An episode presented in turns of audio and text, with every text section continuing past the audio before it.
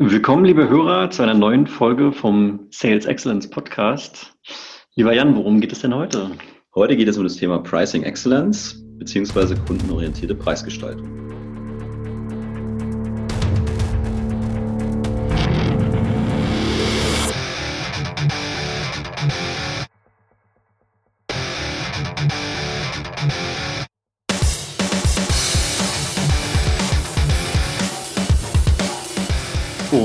Was sind die Ziele der heutigen Folge? Welche Fragen wollen wir adressieren? So, heute geht es uns insbesondere darum, was hat das für eine Relevanz im Vertrieb? Das ganze Thema ähm, Pricing. Wie kann ich sinnvoll damit umgehen mit dem Thema Preis, beziehungsweise wie kann ich ähm, herangehen? Und wir haben für die heutige Folge, und das ist eine Premiere für uns, zum ersten Mal einen Gast. Ich darf ganz herzlich begrüßen den Christian Wirth. Herzlich willkommen. Ähm, der wird sich später noch selber, selber vorstellen und erzählen, was er so macht. Ich kann aber schon sagen, er ist der Experte zum Thema Pricing und wird uns da tiefere Einblicke geben. Ja, vielen Dank für die Einladung und auch von meiner Seite Hallo an die Zuhörer. Genau, und ähm, vielleicht mal eine ganz kurze Hinführung, wie wir, wie wir das, auf das Thema gekommen sind. Ähm, es gibt hier für, für alle Zuhörer, die vielleicht in München wohnen. Es gibt ein regelmäßiges Event, das wird vom Straschek Center of Entrepreneurship gehostet und die machen alle paar Wochen, ähm, gibt es dort Fachvorträge, beziehungsweise gibt es auch für neue Startups und neue Unternehmen die Möglichkeit, ihre Idee zu pitchen. Und das ist im Prinzip so ein Networking-Event und äh, dort der Christian eben zum Thema Pricing einen Vortrag gehalten, ähm, der mir persönlich sehr gut gefallen hat, was dann auch der Grund war, warum wir auf ihn zugegangen sind. Und ähm, was mich initial dazu bewogen hat, und das vielleicht mal so direkt als, als Einführung in die Thematik, äh, überhaupt mit diesem Vortrag anzuhören, war, dass ich in meinem früheren Arbeitsleben eben ähm, eine Situation hatte, wo ich gesagt habe, hier läuft was, was das Thema Pricing angeht, nicht optimal. Und nur kurze Ausführung, also es war im Prinzip so, dass wir dort, wir haben dort Software verkauft, das waren Softwarelösungen und äh, wir hatten dort tatsächlich eine Preisliste.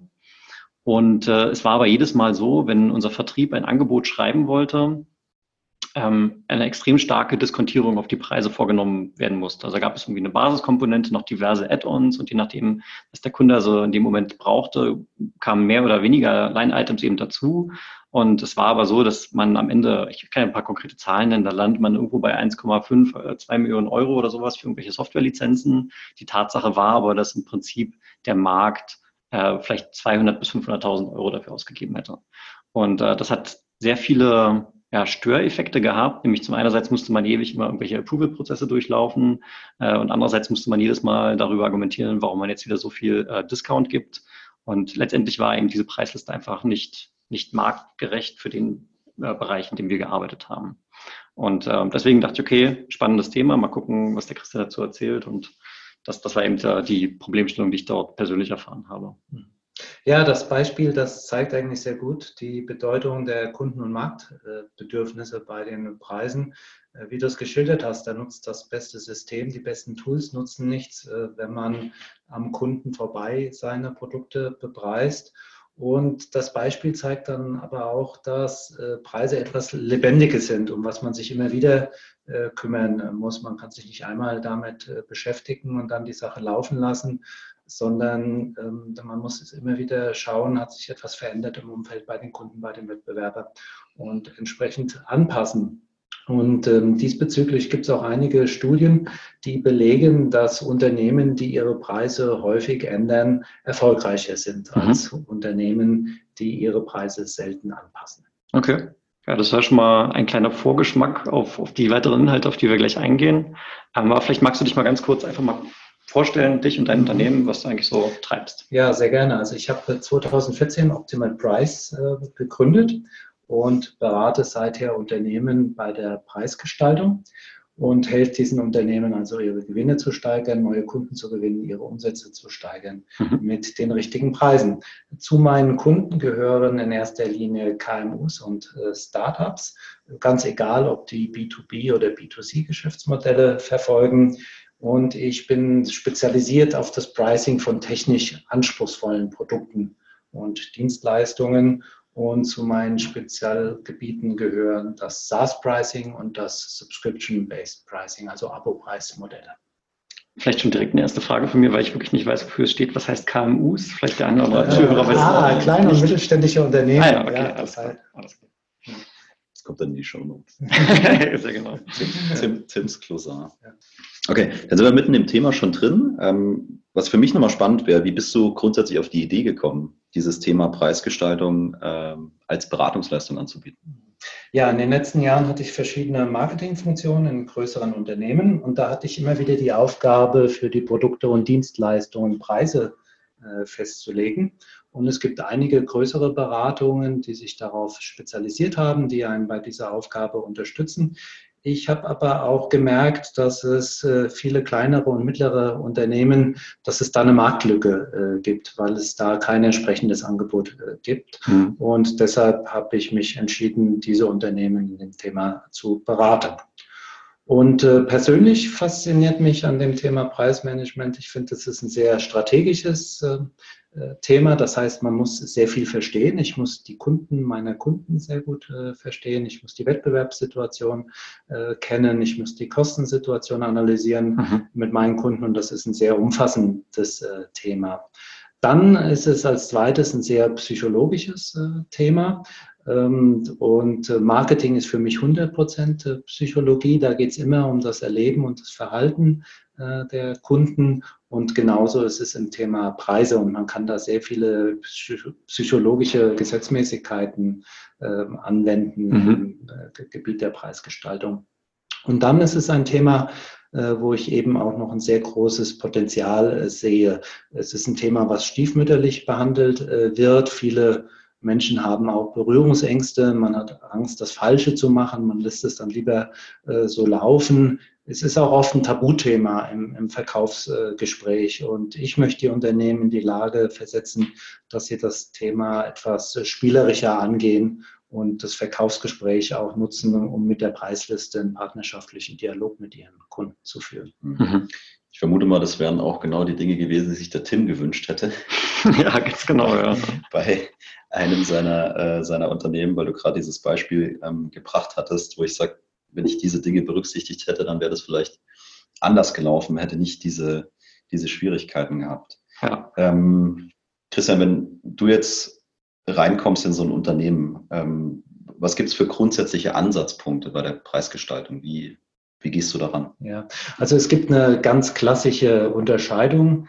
Äh, das ist die Kosten-, die wettbewerbsorientierte und die wertorientierte Preisgestaltung. Mhm. Ich möchte die kurz erklären. Die kennen sicherlich auch die meisten. Also die kostenorientierte Preisgestaltung, da geht es darum, dass man äh, seine Kosten äh, kennt und dann einen Gewinnzuschlag und diesen Satz, diesen Prozentsatz, den definiert man selbst auf die Kosten draufschlägt und so landet man dann bei den Endkundenpreisen. Das Vorgehen ist noch weit verbreitet. Es ist ein sehr einfaches Vorgehen. Den Unternehmen liegen in der Regel die Zahlen vor und deshalb ist es ein sehr beliebtes äh, Verfahren.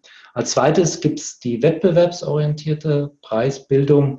Da geht es äh, darum, wie der Name auch schon sagt, dass man den Wettbewerb äh, analysiert. Und es ist wichtig, dass man nicht nur die direkten Wettbewerber, sondern auch die indirekten Wettbewerber berücksichtigt. Das heißt, Unternehmen, die vielleicht dieselbe Bedürfnis des Kundens befriedigen, aber einen anderen Ansatz verfolgen. Ich gebe ein Beispiel, man kann ein Flugzeug bauen, indem man Nieten verwendet, man kann aber auch die Teile heutzutage kleben und dann wäre also für einen Nietenhersteller ist zunehmend auch diese Klebstoffindustrie mhm. ein, Wettbewerb. Ja. Ja. Ähm, Vorteil ist auch, es ist ein recht einfaches äh, Verfahren. Man kann heute viele Quellen im Internet äh, nutzen und äh, deshalb wenden es auch viele Unternehmen an. Und der dritte, das dritte bekannte Verfahren ist die wertorientierte oder auch die psychologische Preisgestaltung. Und da gibt es äh, grundsätzlich zwei Aspekte. Also man kann zum einen mal herausfinden, was der Kunde überhaupt ist bereit äh, zu zahlen.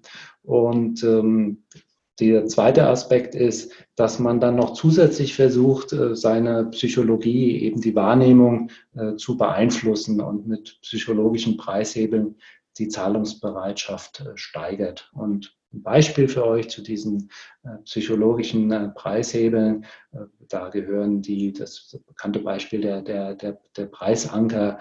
Das heißt, man bietet eine teure Produktvariante an, mhm. damit die günstigere Variante noch günstigere erscheint. Ja. Oder dem, man wendet den Kompromisseffekt an. Ähm, das heißt, man bietet drei Produkte an, äh, damit der Kunde möglichst die mittlere Variante wählt, weil die mittlere Variante wird immer als guter Kompromiss aus Preis und Leistung wahrgenommen. Mhm. Ja, ich glaube, da sind prominente Beispiele, irgendwie so bei Starbucks oder sowas. Da hast du mal drei mhm. Kaffeegrößen. Mhm. Äh, die, die kleinste kommt dann immer ein bisschen teuer vor und die, die große ist dann vielleicht auch zu groß. Und dann ist genau der, der Effekt, den du da beschreibst. Naja, und jetzt wurde auf äh, Kaffee zu sprechen, äh, kommt ein gutes Beispiel für wertorientierte Preisgestaltung oder psychologische Preisgestaltung ist natürlich Nespresso, die es geschafft haben, also 70 Euro für den Kilo Kaffee zu, zu verlangen. Mhm durch eben ihren gesamten Marketingmix. Sie haben sicherlich ein sehr gutes Produkt, aber auch das entsprechende Kommunikation, der Point of Sale und, und der Preis. Ähm, Dazu vielleicht mal direkt eine Frage nur für, eigene, für mein eigenes Verständnis zur Abgrenzung. Wenn du jetzt sagst, kostenorientierte Preisgestaltung heißt vermutlich mal, dass das die meisten Unternehmen, die so eine kostenorientierte Preisgestaltung machen, dass dort ein hoher Wettbewerb herrscht und ich bin sehr kostengetrieben überhaupt von meiner ganzen Strategie vielleicht her und jedes Prozent zählt so ungefähr. Weil wenn ich, also unter kostenorientierte Preisgestaltung kann ich ja nicht gehen, weil die anderen sind wahrscheinlich tendenziell eher teurer. Wenn ich mhm. wettebasierte Preisgestaltung habe oder, mhm. oder wettbewerbsorientierte, dann bin ich irgendwo, kann ich mir vorstellen, habe ich höhere Margen, als wenn ich eine kostenorientierte Preisgestaltung mache. Aber weiß ich nicht, ob das jetzt, mhm. ob das jetzt richtig ist. Ja, das würde ich nicht so sehen, sondern das sind eigentlich drei äh, Verfahren, die sich nicht ausschließen okay. und äh, drei unterschiedliche Perspektiven, die man einnehmen okay. Sollte. Okay. Alles klar. Also wir lernen, man kann diese drei Ansätze kombinieren. Äh, und wir lernen zudem, Nespresso ist nicht nur wegen George Clooney so erfolgreich. Sehr gut. Hast du äh, noch, noch weitere Beispiele, die das Thema gut beschreiben oder an der Stelle Sinn machen? Ja, also ähm, Premium-Produkte sind allgemein ein gutes äh, Beispiel für wertorientierte Preisgestaltung, weil da kommt es eben nicht nur auf den Grundnutzen an. Also wenn ich mir jetzt eine Uhr äh, anschaue, eine Rolex-Uhr, die hat den Grundnutzen, die zeigt mir die Zeit an. Ja? Mhm. Die hat aber auch Zusatznutzen, äh, einen sozialen Nutzen. Ähm, und äh, das sind natürlich alles Elemente, die nachher beim Kunden dazu führen, dass er bereit ist, da mehrere tausend Euro für so eine Uhr Status, auszugeben. Prestige. Und das hat dann nichts mehr mit dem Materialpreis oder dem Herstellungspreis mhm. äh, zu tun oder Wettbe mit Wettbewerbspreisen zu tun. Aber auch im B2B-Geschäft äh, finden wir natürlich jede Menge von Produkten und Dienstleistungen, ja, die in diesem die Karte spielen der psychologischen. Ja, ich habe spontan auch an Apple gedacht. Mhm äh, initial, wobei ich heute Morgen erst einen Bericht gelesen habe, äh, dass bei denen ist so ein bisschen Innovationsproblematik, mhm. wenn man das so wahrnimmt äh, und sie das so ein bisschen versuchen wettzumachen mit noch höheren Preisen, sie aber momentan auch merken, dass teilweise die Märkte sogar einbrechen. Mhm. Also in dem Beispiel war es China, mhm. weil die Leute sagen, ich bin immer bereit, so viel mehr Geld dafür äh, zu bezahlen. Und das stelle ich mir auch als spannende Herausforderung vor, weil da muss ich an ganz anderer Stelle wieder überlegen, was muss ich tun, damit ich das Preisniveau halten kann oder vielleicht weiter steigern kann, weil eben die letzten Jahre nicht mehr die Innovation kam. Ja, und die Leute sagen, er ist halt auch ein Telefon. Mhm.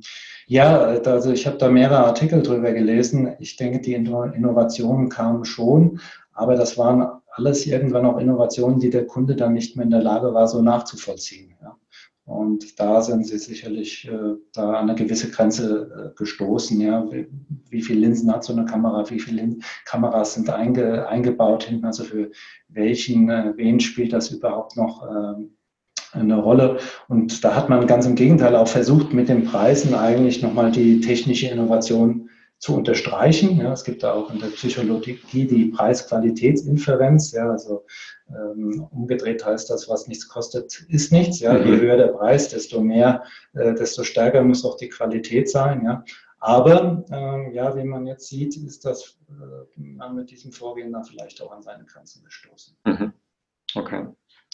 Jetzt hattest du über wertorientierte Preisfindung äh, schon ein bisschen detaillierter gesprochen wenn man jetzt sagt, man geht diesen Ansatz oder man will sich damit auseinandersetzen, äh, wäre von meiner Seite aus die Frage, was gilt es denn zu beachten bei diesem Thema wertorientierte Preisfindung, wenn ich da als Unternehmen im Detail rangehen möchte? Mhm. Ja, also da gibt es natürlich einige Sachen äh, zu, zu beachten und da führe ich meine Kunden in meiner Beratung durch die verschiedenen Punkte, aber ich möchte hier einfach mal auf bestimmte Punkte eingehen, die ich denke besonders wichtig äh, sind. Und äh, der erste Punkt ist, dass man erkennt, dass es kein universelles, kein generelles, für alle gültige Preis, Preissysteme, Preismodelle gibt, sondern dass jeder sein maßgeschneidertes, für ihn passendes Preissystem entwickeln muss. Ja, und dann stellt sich dann natürlich gleich die Frage, ja, wie geht man da vor. Ja. Mhm. Und ähm, als ersten Punkt äh, ist es sehr wichtig, da die Kundensegmente äh, zu, zu verstehen. Kundensegmente sind deshalb wichtig, weil auf der einen Seite möchte man ja die Value Proposition ähm, so gestalten, dass sie möglichst äh, optimal zu den Kundensegmenten passen und zum Zweiten wissen wir auch alle, dass die Kundensegmente ganz unterschiedliche Zahlungsbereitschaften haben. Mhm. Und ähm, da gibt es auch keine Abkürzung. Also die Betrachtung der Kundensegmente, das ist immer der erste Schritt, den ich mit meinen Kunden in der Beratung gehe. Ja, das, das erinnert mich so an einen Punkt, den wir auch schon in früheren Folgen mal aufgegriffen haben, sowas wie Ideal Customer Profile, dass ich mir also ganz genau überlegen muss, wer ist eigentlich meine Zielgruppe? Ähm, und das ist für, für sehr viele ja, Bereiche des, des Vertriebsprozesses oder fürs, für den unternehmerischen Erfolg ähm, entscheidend ist und offensichtlich auch ganz entscheidend für die Preisgestaltung. Und du sagst auch, wenn ich jetzt äh, Unternehmen anschaue, die verschiedene Bereiche haben, wo ich sage, der eine Bereich fokussiert sich vielleicht auf Enterprise-Kunden mhm. und der andere Bereich eher auf Privatkunden, die müssten dann dieses Kundensegment-Analyse für, für beide auch separat betrachten. Genau, genau. Ja. Und ist natürlich die Frage, wie tief man da geht, aber die meisten Unternehmen haben äh, heute ein sehr gutes Verständnis für ihre Kunden und es ist dann eher nochmal, wenn meine Beratung ansetzt, nochmal eine Konsolidierung der vorliegenden Informationen und einfach eine Verdeutlichung, dass wenn man in diesen Pricing-Prozess einsteigt, dass man das ganz klar vor Augen hat, um wen geht es da eigentlich. Verstanden. Also wenn wir als Einstieg Kundensegmente analysieren, wie geht es weiter? Ja, als äh, zweites geht es weiter mit der Value Proposition. Also es ist ganz wichtig zu wissen als Unternehmen, was biete ich überhaupt äh, an. Und das nimmt auch einen großen äh, Raum in meiner Beratung ein, mhm. weil das ist kaum zu glauben. Also äh, natürlich wissen die Unternehmen, was sie anbieten, aber sie sind dann äh, doch überrascht, wie vielfältig und umfassend ihr Angebot ist, wenn man das mal aufdröselt. Und äh, die Leistungen genau zu beschreiben, ähm, ich möchte das so erklären, das ist deshalb so wichtig, weil wenn man sich mal eine Preisliste vorstellt, die hat immer zwei Spalten. Und da gibt es die linke und die rechte Spalte. Und auf der linken Spalte, in der linken Spalte, da stehen immer die Leistungen. Welche Produkte biete ich an, welche Teilprodukte, welche Services, welches äh, Zubehör. Mhm. Und ich muss einfach eine klare Vorstellung davon entwickeln, was ich verkaufe, um dann erst zur rechten Spalte übergehen zu können. Und in der rechten Spalte, da ist erstmal die Frage des Preismechanismus, also verkaufe ich das pro Stück oder pro Zeiteinheit. Und ganz am Ende kommt dann der Preispunkt, also der Zahlenwert. Verkaufe ich das für 120 oder 140 Euro. Und ähm, deshalb ist es so wichtig, eben ein klares Bild von der Value Proposition äh, zu bekommen, weil es macht überhaupt keinen Sinn, über Preismechanismus und Preispunkte nachzudenken, wenn man das andere nicht kennt. Mhm. Das heißt, jetzt nach meinem Verständnis dann auch, was du vorhin gesagt hast, dass du ja in komplexen äh, Produktportfolios unterwegs bist. Gerade wenn ich dann sage, ich habe kein Einzelprodukt, was ich vielleicht anbieten möchte, das ist eher sowas wie eine Lösung, also eine Kombination aus verschiedenen äh, Dingen, vielleicht eben ein Softwareprodukt plus ein Service, äh, dann kann ich dir folgen, zu sagen, ist es nochmal wichtiger zu überlegen, was ist es eigentlich? Und dann danach zu sagen, wie bepreise ich es und was ist es auch wert? Ja. Mhm. Genau. Verstanden. Dazu noch vielleicht eine zweite Frage. Ähm, wenn ich jetzt sage Value Proposition, wenn ich mir jetzt äh, Geschäftskunden angucke, dann ist ja, verbirgt sich hinter Value Proposition, ich löse mich jetzt mal gerade von Rolex und Nespresso, mhm, sondern ja. denke jetzt im B2B-Bereich. Äh, Value Proposition heißt ja in den meisten Fällen, ich reduziere irgendwo Kosten oder ähm, ich schaffe es irgendwie, mehr Umsatz zu generieren oder mehr Gewinn zu machen. Das sind die beiden Stellschrauben, die dann meistens den Mehrwert am Ende des Tages darstellen. Mhm. Ähm, und wenn ich jetzt sage komplexe Produkte oder komplexe Lösungen, dann würde ich einmal behaupten, dass so eine Lösung vielleicht für den einen Kunden Problem A und B löst und für, für den anderen Kunden vielleicht Problem C und D und deswegen der, der zugrunde liegende Mehrwert, den ich mit der Lösung generieren kann, für Kunde A und für Kunde B vielleicht gar nicht mhm. gleich ist. Ja. Äh, was es dann vielleicht auch schwierig macht, eine Preisfindung erstmal generell zu finden, wenn ich mhm. sage, je nachdem, mit wem ich ein Gespräch ist, der Mehrwert, den ich generiere, nicht der gleiche. Mhm. Ähm, ist es eine Problematik, die du auch diskutierst oder wie, wie geht, gehst du damit um? Baut man dann einfach einen dementsprechend großen Puffer ein, sozusagen, mhm. okay, wir müssen es hier oben ansetzen, weil wenn wir alles bedienen können, alle Probleme lösen können, sozusagen, dann ist das der Wert und dann reduzieren wir dementsprechend oder? Ja, also damit äh, sprichst du eigentlich den wichtigen Punkt der Preisdifferenzierung an. Und äh, natürlich ist es so, dass unterschiedliche Kunden unterschiedliche Bedürfnisse haben. Mhm. Ja. Und ähm, man muss natürlich gucken, dass man auf der einen Seite diese Bedürfnisse auch unterschiedlich befriedigt mit äh, seinem Angebot und dass man dann auch die unterschiedliche Zahlungsbereitschaft für diese unterschiedlichen Kundenbedürfnisse aus, ausnutzt. Und ähm, die, äh, das ist eine Fragestellung, mit der ich sehr oft äh, konfrontiert äh, werde. Und ähm, ganz wichtig ist da, dass es man nicht nur mehrere Produktvarianten anbietet, ähm, die, ähm, sondern äh, dass man auch äh, schaut, okay, eben welche Zubehöre, welche Teilprodukte, welche Elemente in meinem Kundenservice kann ich entsprechend auf diese okay. Äh, Kundensegmente ausdifferenzieren. Ja. Und es gibt ganz unterschiedliche Möglichkeiten äh, der Differenzierung. Also du hast jetzt sehr stark die qualitative Differenzierung angesprochen, aber man kann auch nach Menge äh, differenzieren oder nach Zeit äh, differenzieren. Also ein ganz einfaches Beispiel nach Menge zu differenzieren ist, ich nehme es jetzt wieder aus dem Beispiel, was man besser greifen kann, im, im, im Baumarkt, da kannst du Dübel äh, in einer Verpackungseinheit von sechs Dübeln kaufen, du kannst 20 Dübel kaufen und du kannst 200 Dübel kaufen. Ja. Das ist eigentlich ein sehr gutes Beispiel, dass man allein mit diesen unterschiedlichen Verpackungseinheiten ganz unterschiedliche Kundensegmente mhm. ansprechen kann. Okay. Ja. ja, verstanden. Super, wenn wir weitermachen, also wir hatten ja. Kundensegmente, wir hatten Value Proposition. Wir sind jetzt, glaube ich, schon ein bisschen äh, haben wir vorgegriffen auf das Thema Differenzierungsmöglichkeiten. Mhm.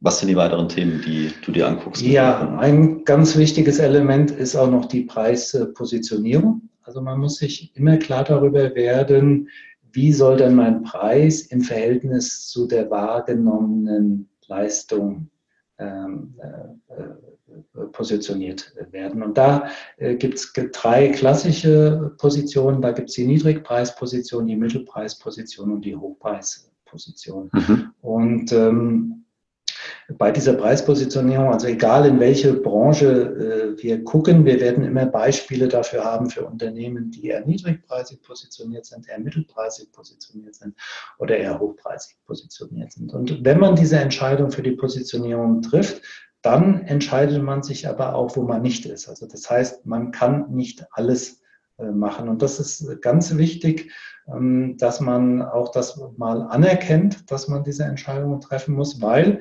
nur wenn man sich gegenüber dem Kunden eben scharf äh, positioniert, hat man auch eine schlüssige äh, Positionierung und der Kunde kann einen verstehen. Und nur über dieses Verständnis wird auch dieses Vertrauen aufgebaut, was dann im Verkaufsprozess so wichtig ist. Mhm.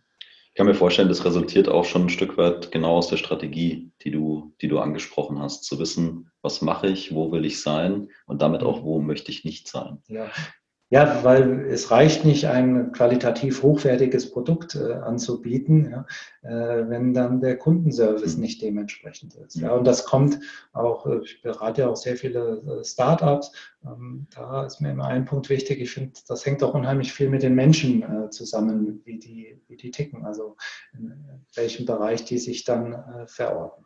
Hm.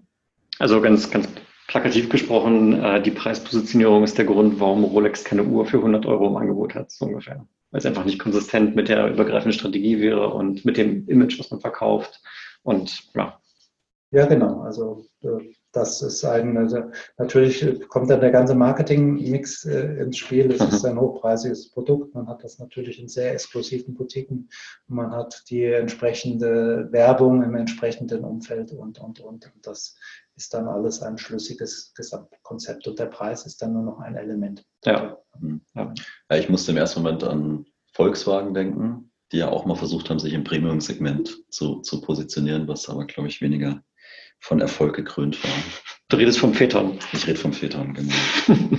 so ist es. Okay, also ich finde es, find es, find es super spannend. Du, ähm, weit, weitere Punkte, die du mhm. mit, den, mit den Kunden mit den Kunden besprechen würdest? Ja, also äh, ein weiterer Punkt ist die Preisbündelung. Ähm, da muss man sich überlegen, ist meine Dienstleistung vielleicht äh, so komplex? Also bei Dienstleistungen ist die Preisbündelung eben besonders beliebt, ja, ähm, dass ich sie sinnvoll bündeln kann. Und Beispiele hierfür für Bündelungen hat man heute im Versicherungsgeschäft äh, zum Beispiel. Und ähm, da kaufe ich keine einzelne Versicherung, sondern da sind immer verschiedene Risiken mit ab, mhm. abgedeckt. Mhm. Ja. Und ähm, ja, die Vorteile der, der, der Bündelung, die sind sehr vielfältig. Also einmal ist das sicherlich die, die Komplexitätsreduktion, die ich jetzt schon angesprochen habe. Man kann aber auch über eine Bündelung äh, den, seine Kunden, den Markt äh, schon mal segmentieren, also dass man bestimmtes Bündel anbietet, was eher für den, den, den äh, Hobby-Anwender ist, das andere eher für den Profi-Anwender. Ähm, man kann Bündelungen äh, machen, um bestimmte äh, Preisemissionen hervorzurufen, weil der Kunde den Eindruck hat, äh, dass die Bündel sehr groß sind. Und so ist die Bündelung eigentlich ein sehr mächtiges Werkzeug. Es kommt vielleicht nicht für jeden in Frage, aber man sollte sich das oder wir gucken uns das immer an, welche Möglichkeiten in dem Unternehmen jeweils bestehen, weil die Vorteile ebenso vielfältig sind. Ehrlich gesagt habe ich es jetzt gerade noch nicht ganz verstanden. Was mhm. meinst du mit, mit Komplexitätsreduktion? Also warum reduziert Bündelung Komplexität? Ja, weil ich dem Kunden eigentlich nur ein Paket äh, an, anbieten äh, muss okay. und nicht die ganzen einzelnen Elemente okay. eben aufführen muss, okay. die er braucht, damit das überhaupt äh, funktioniert. Also denk an Mobilfunktarif. Ja. ja. Da bekommst du heute ein, ein, Paket, der ist zusammengesetzt aus Sprachtelefonie, aus Datentelefonie, aus Roaming, aus vielleicht noch WLAN-Dienstleistungen. Und das deckt alle deine mobilen Kommunikationsbedürfnisse ab. Mhm. Okay. Da denke ich auch an sowas wie, wenn ich jetzt als Endkunde mich dazu entscheide, die Sachen einzeln zu kaufen, dann bin ich am Ende vielleicht sogar teurer weg, als wenn ich es im Bündel mhm. kaufe. Das sind ja auch solche Sachen. Die genau, das ist der Punkt, den ich eben erwähnt habe mit den positiven Preisemotionen. Okay, alles klar. Durch Bündel hervorgerufen. Okay, verstanden. Okay. Ja. Wollen wir zum nächsten ja. Punkt übergehen? Ich glaube, ein, zwei haben wir noch in, ja, in, der, in der, ja. im Petto? Ja, also das war ja eben mehr so die, die Strategie. Also ich, ich möchte es nochmal wiederholen. Ja. Äh, strategisch muss ich mir die Frage stellen, wie möchte ich mich positionieren? Welche Möglichkeiten der Differenzierung habe ich? Was ist sinnvoll? und äh, wie kann ich meine Produkte und Dienstleistungen bündeln. Mhm. Und wenn wir jetzt mal zum Preissystem oder das ist der akademische Ausdruck oder zur, zur Preisliste oder zum typischen Angebot äh, übergehen, dann ähm, ist natürlich ganz wichtig, äh, dass man sich auch überlegt, okay, was ist denn jetzt überhaupt der passende Preismechanismus zu meiner Value Proposition? Und äh, dieser Preismechanismus, der kann sich natürlich auch schon sehr stark ergeben aus meiner Preisstrategie. Wenn ich eben sehe, ich habe super Möglichkeiten zu differenzieren, ja, dann ist der Preismechanismus auch der Differenzierung angesagt oder der, der Bündelung. Ja.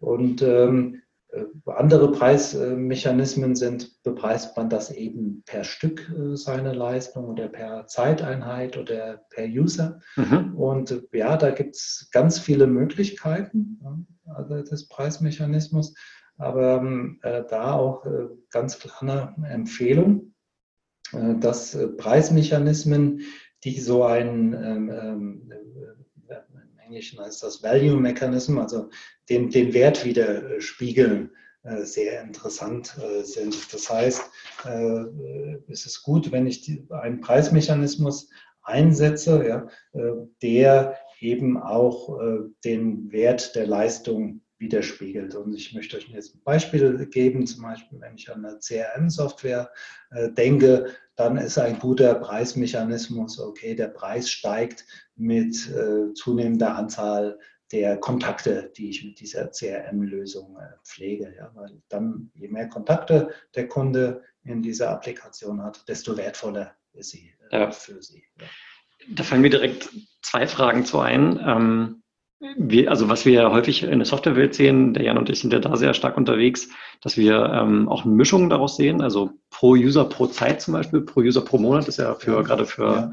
für Cloud-Software ein ganz mhm. beliebter Preis, Preismechanismus. Das mhm. heißt, das gibt es durchaus auch, dass man den, die Mechanismen kombiniert. Ja, ja das gibt es durchaus auch und das ist auch äh, durchaus äh, sinnvoll, ja, weil wenn man eben verschiedene Elemente hat, der Value Proposition da auf verschiedene Preismechanismen anwendet und äh, kombiniert, dann steigt natürlich auch die, die Flexibilität, die ich äh, habe und ich kann eben sehr stark auf unterschiedliche Kundensegmente angepasst meine, meine, meine mhm. Preise bilden. Mhm. Ja. Und die zweite Frage, die mir jetzt gerade kam bei dem Beispiel, was du jetzt gebracht hast, du hast gesagt, äh, CRM-Software, Anzahl der, der Kontakte oder Nachrichten oder sowas könnte vielleicht äh, ein Kriterium sein, was ich ranziehe, um die, den Preis zu gestalten. Und das erinnert mich tatsächlich an ein Gespräch, was ich auch vor, vor vielen Jahren mal mit einem Vertriebskollegen im, im vorigen Job geführt habe. Da haben wir auch darüber nachgedacht, ob wir vielleicht irgendwie mal, ob das Businessmodell noch zeitgemäß ist und haben tatsächlich auch über sowas nachgedacht. Und dann war so das Gegenargument, was mal kam.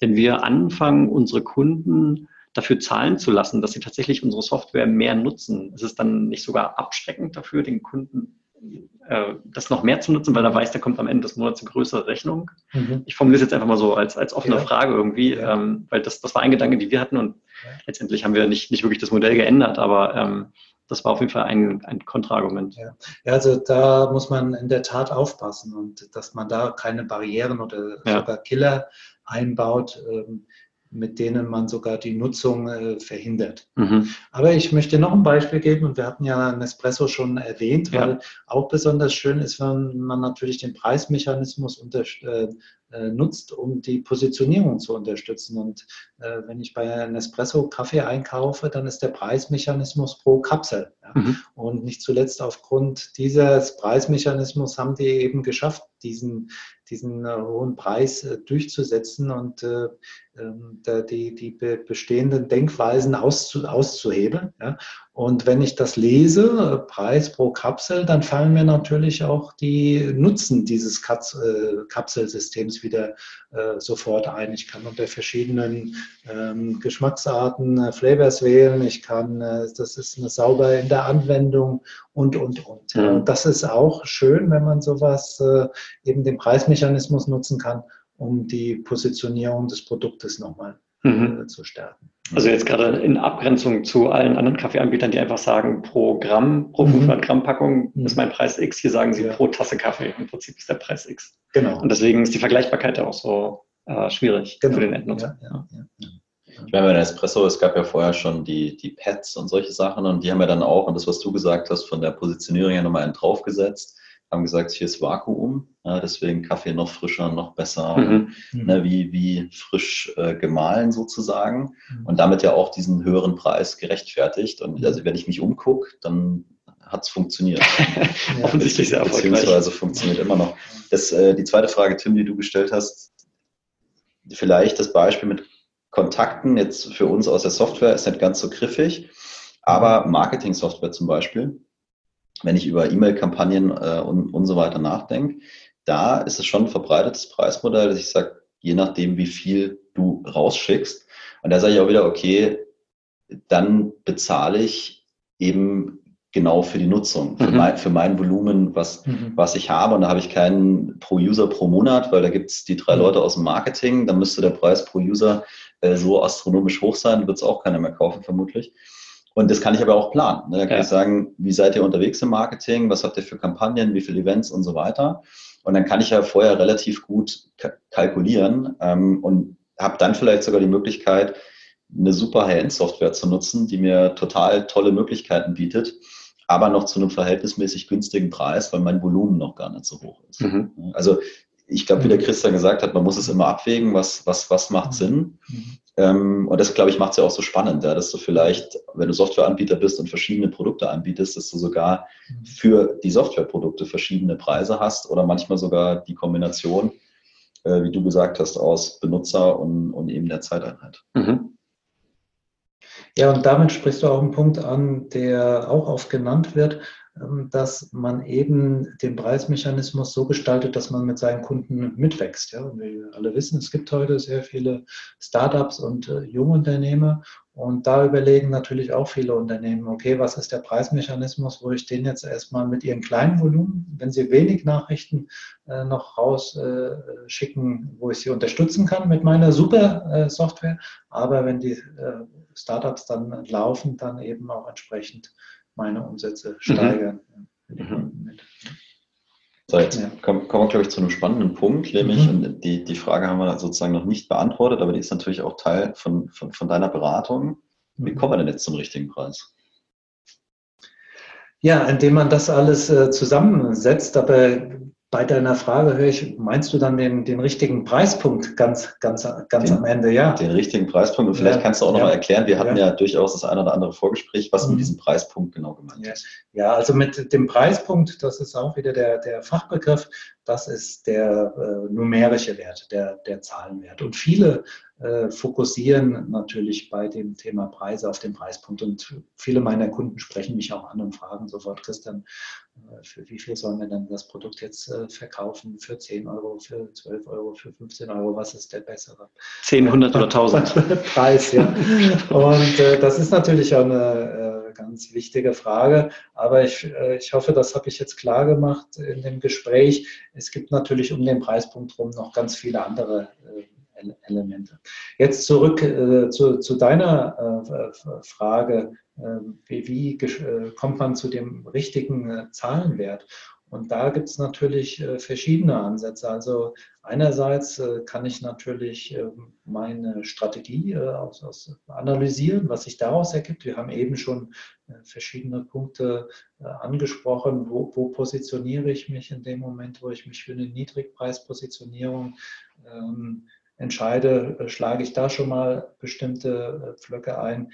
Ich kann, äh, für viele Unternehmen haben natürlich eine gewisse Historie, da gibt es eine Erfahrung. Ich kann mhm. natürlich die, die Verkaufszahlen analysieren. Ich kann die Marktsituation analysieren. Also ich denke aus so einer Desktop, also allein, indem man mal, mal, mal über, überlegt, kann man äh, konzeptionell sehr viel, kann man sehr, konzeptionell sehr viel ent entwickeln. Ja. Okay. Und ähm, dann neben diesem Desktop Research kann man natürlich anfangen rauszugehen und das fängt dann bei ganz einfachen Befragungen an, Friends and Family, im, im äh, Kollegenkreis, dass man sich mal Meinungen einholen Wie viel würdest kann. du zahlen?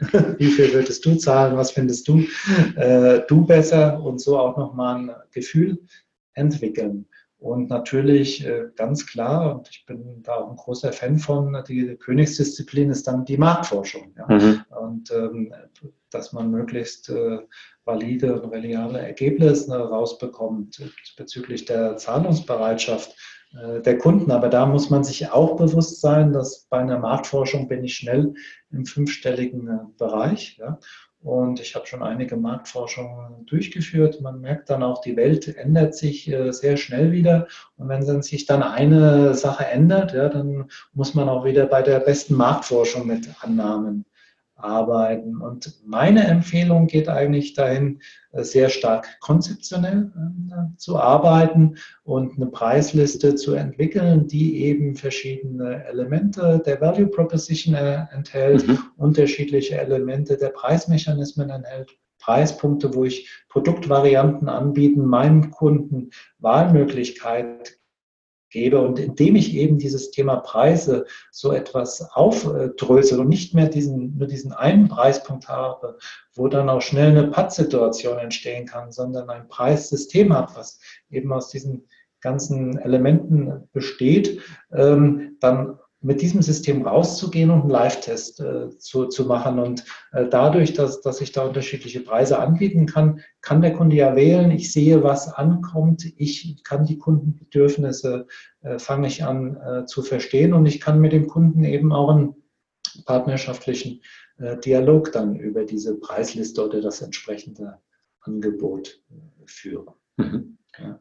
Eine, eine Sache, die mich bei dem Preis jetzt noch bewegt, und der Tim hatte das am Anfang angesprochen, dass ähm, in der Firma, wo du gewesen bist, extrem hohe Rabatte gegeben wurden.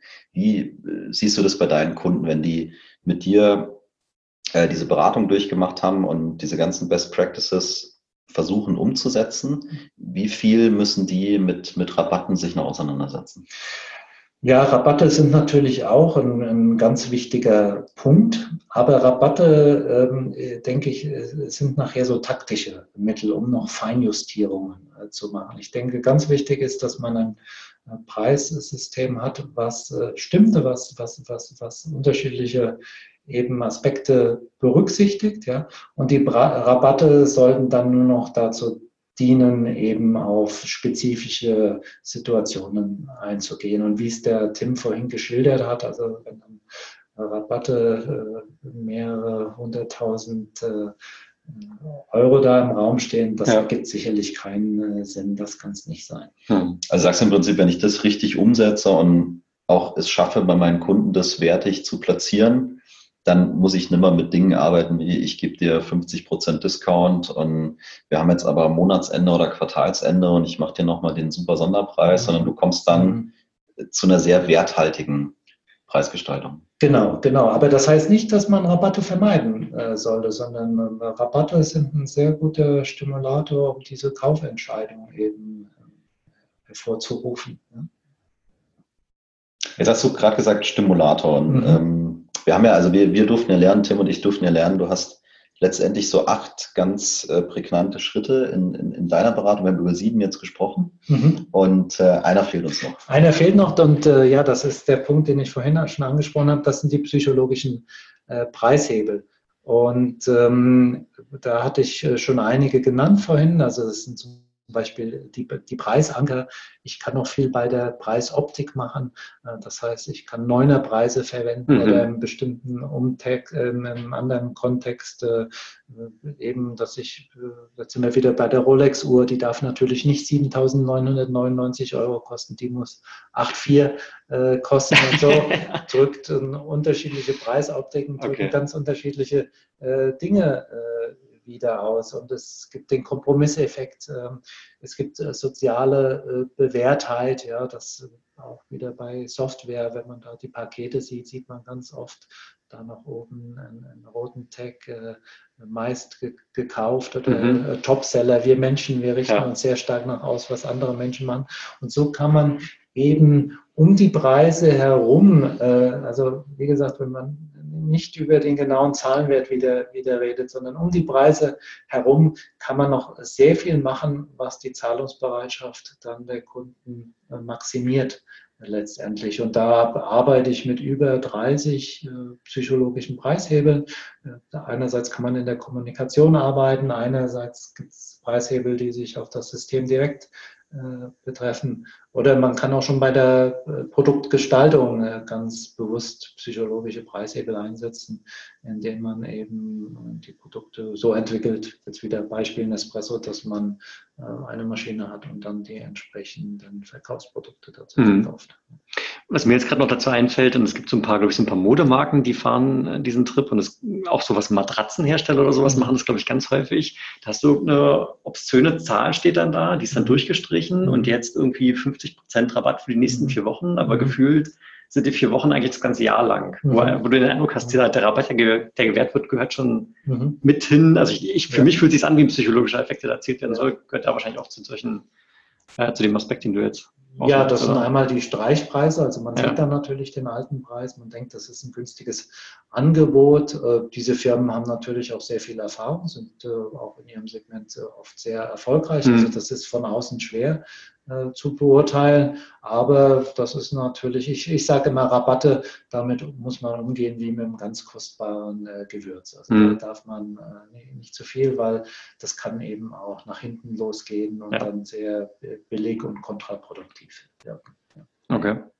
Ich habe es äh, letzte Woche im, im Sportgeschäft gesehen bei den Skiern. Mhm. Also stehen die ganzen Skihersteller. Ende der Saison. Ja, also der Winter hat eigentlich gerade erst angefangen, aber für die ist, äh, ist schon wieder äh, quasi Ende der Saison und Schlussverkauf. Und jedes Skimodell, genau dieses Thema, hier war der Originalpreis, jetzt super billiger, nur einer nicht. Ne? Also es ist auch eine Schweizer Firma, ich, ich habe leider den Namen gerade vergessen.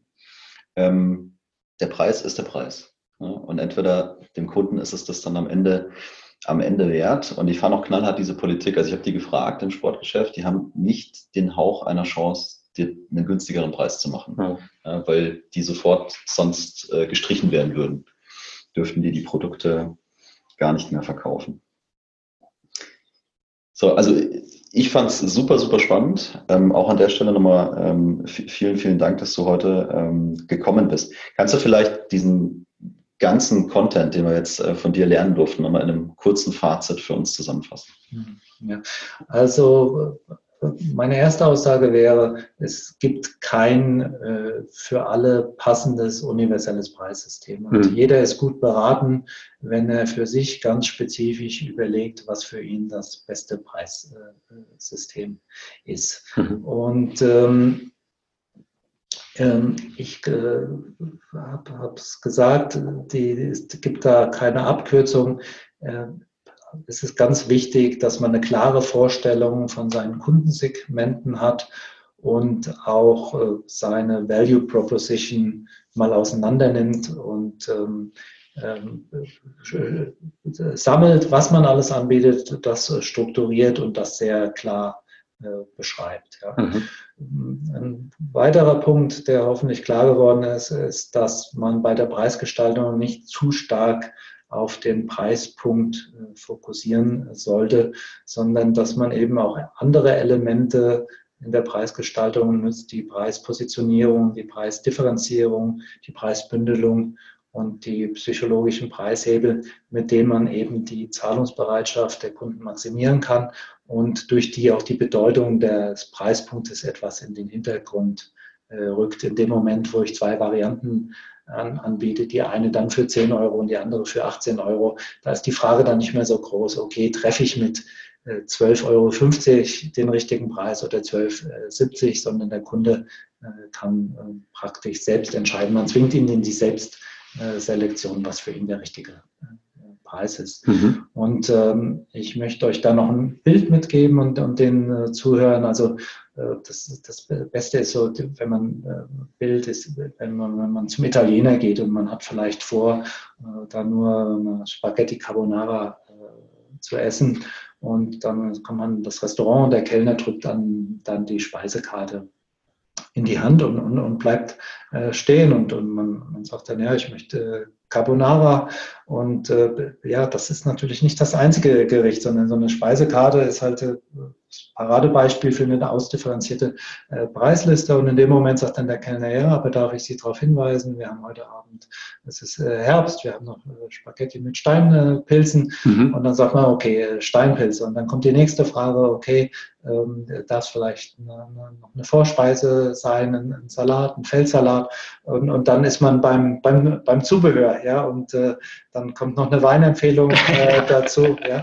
Und äh, am Ende. Die Summe steigt. Äh, genau, die Summe steigt. Äh, am Ende ähm, hat der, der äh, Kellner es geschafft, meine Zahlungsbereitschaft äh, zu maximieren. Ja, aber ich, ich, ich gehe dann aber am Ende auch mit einem guten Gefühl aus dem Restaurant. Ich habe mich gut beraten äh, gefühlt und ich konnte auswählen, äh, das für mich passende. Und das ist für mich eigentlich ein super Beispiel für eine gelungene Preisliste, aber auch für das optimale Verkaufsgespräch, was mit einer solchen Preisliste möglich ist. Sofern ich meine Servicekräfte entsprechend geschult habe. ja, richtig. Dass die, dass die, aber ich, ich finde es ein gutes Beispiel, weil da kannst du ja sagen, wenn ich heute zu einem Italiener gehe, der das noch nicht tut, dann habe ich ja ein ganz einfaches Mittel, um mit minimalem Aufwand einen größeren Erfolg zu erzielen. Indem ich einfach nur meine Servicekräfte auf Basis dann meiner Strategie etc. mal entsprechend schule. Ja, super. Dann denke ich, kommen wir langsam zum Ende. An der Stelle auch von meiner Seite vielen Dank, dass du dich uns angeschlossen hast und mit uns über dieses Thema hier gesprochen hast und deine Expertise zur Verfügung gestellt hast. Ähm, vielleicht fragen sich jetzt einige unserer Hörer, wie man dich vielleicht erreichen kann. Vielleicht fanden sie es spannend, vielleicht haben sie selber irgendwo einen Bedarf bei sich. Ähm, magst du ein bisschen Werbung für dich machen? Ja, sehr gerne. Also mein Name ist Christian Wirth. Meine Beratung heißt Optimal Price. Ähm, die Webadresse ist optimalprice.de und äh, man erreicht mich auch über LinkedIn. Können Sie mich gerne kontaktieren. Und ähm, ähm ich äh, berate eben Unternehmen bei der Preisgestaltung. Wenn Sie Interesse an so einer solchen äh, Beratungen haben, dann nehmen Sie doch bitte mit mir Kontakt auf. Ähm, das würde dann ein Erstgespräch äh, stattfinden. In mhm. diesem unverbindlichen Erstgespräch würden wir Ihre Gestaltungs- und Verbesserungsmöglichkeiten im Pricing ähm, besprechen. Und äh, ja, im Anschluss daran gibt es verschiedene Formate, äh, mit denen ich arbeite. Ich biete sehr viele Workshops an meinen Kunden. Ich übernehme Beratungsmandate und ich coache meine äh, Kunden im Gebiet des Pricings. Super, super. Also ich habe mitgenommen äh, zu dem Thema Preis und du hast es ja auch gesagt, es ist nicht nur eine Zahl, sondern es steckt viel, viel mehr dahinter. Es hat ganz viel Schnittstellen zu anderen Themen, die mal allgemein im Unternehmen wichtig wären, Strategie, Kundensegmente und diese ganzen Dinge. Ich fand das super toll. Also es war ja unser erstes Podcast-Interview heute. Und ich glaube, der Tim war so aufgeregt am Anfang, dass er ganz vergessen hat, seine Hausmitteilung zu machen. ja, tatsächlich eine kleine Hausmitteilung. Der Jan ist großer Fan von meinen Hausmitteilungen. Ähm, genau, also wir haben im, am 27. März ist es, äh, haben wir in München ein Event das äh, wird organisiert vom Christian Weißbrot, der, der hat dort eine Plattform, die nennt sich Funnelblick und die haben regelmäßig ähm, Vorträge, Fachvorträge zum Thema Marketing und Vertrieb. Und der Jan und ich hatten die Ehre, dort eingeladen zu sein und äh, wir würden uns natürlich freuen, wenn auch ihr euch anschließt und uns besucht und vielleicht können wir danach vielleicht nochmal unterhalten und etwas lernen voneinander. Das würde uns sehr freuen. Genau. Wer da mehr wissen will, geht einfach auf äh, funnelblick.com kriegt dann ein paar Infos zu dem Event und kann sich da auch selbstverständlich gerne anmelden. Ja, also Funnel so wie der Sales Funnel und Blick wie der Blick. so ist es. In diesem Sinne nochmal vielen, vielen Dank an dich, Christian. Ja, vielen Dank, Christian. Hat uns sehr, sehr gefreut. Wir hoffen, dass ähm, die Hörer heute was gelernt haben, da, da was mitnehmen können. Wie immer, wenn, wenn, wenn ihr Fragen habt, ihr findet die Kontaktdaten in den Show Notes und äh, damit sagen wir vielen Dank und auf Wiedersehen. Auf Wiederhören. Auf Wiedersehen.